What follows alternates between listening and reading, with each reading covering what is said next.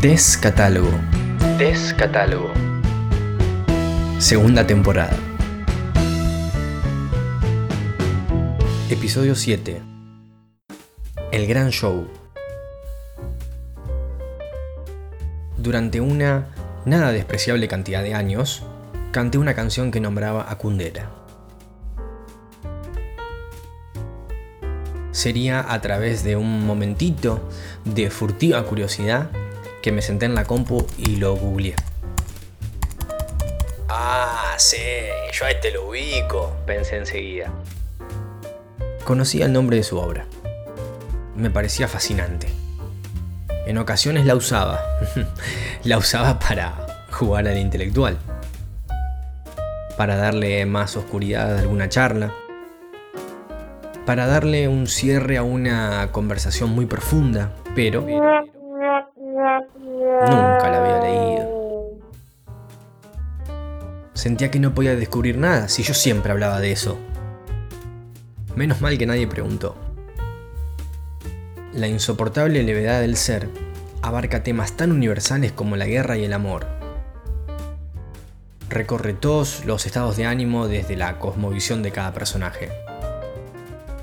El mismo Kundera decía que no la cataloguen como una obra filosófica o psicológica, su intención iba mucho más allá, a buscar la esencia de las cosas. Intenta definir el cómo y los porqués de la vida. Arriesguemos algunas ideas. Kundera se enfoca en el ser. Tenemos personajes primarios y secundarios que viven, aman, sufren, trabajan.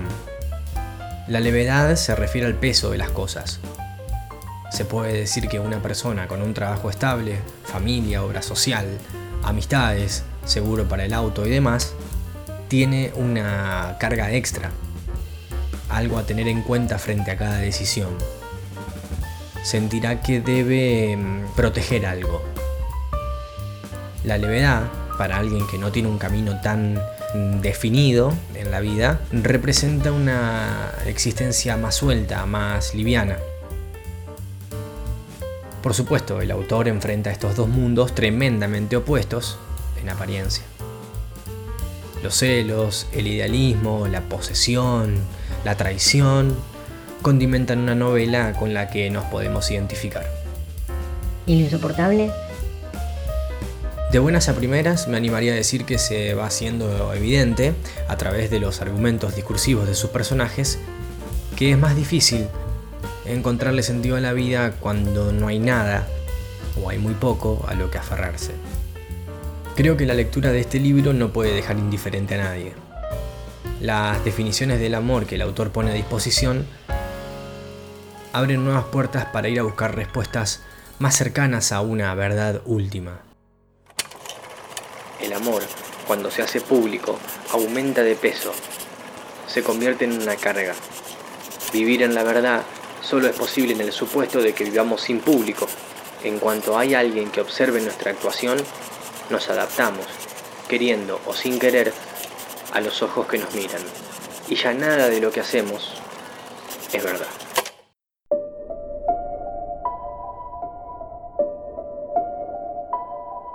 ¿Hace falta que hablemos de las redes sociales otra vez? ¿Para qué? ¿No se supone que ya entendimos el juego? Es un gran show, y mira qué lindo, nos invitan a participar. Gratis.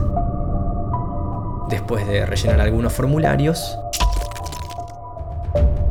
Si un mal día ya es lo suficientemente complejo, súmenle el tener que aparentar que está todo bien.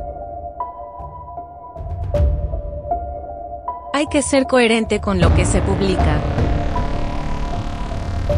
Ama hasta que duela. Si duele, mejor. Sé feliz, porque es una elección. Hay que estar a la altura del amor que se pregona. Hay que procurar nunca dejar de sentirlo.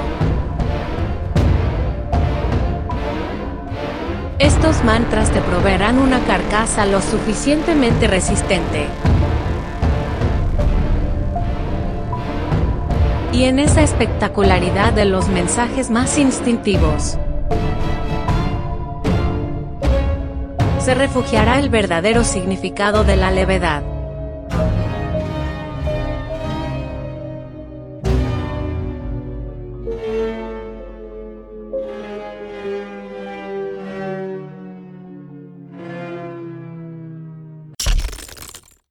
Muchas gracias por llegar hasta acá. Espero que te haya gustado. Nos encontramos en el próximo episodio.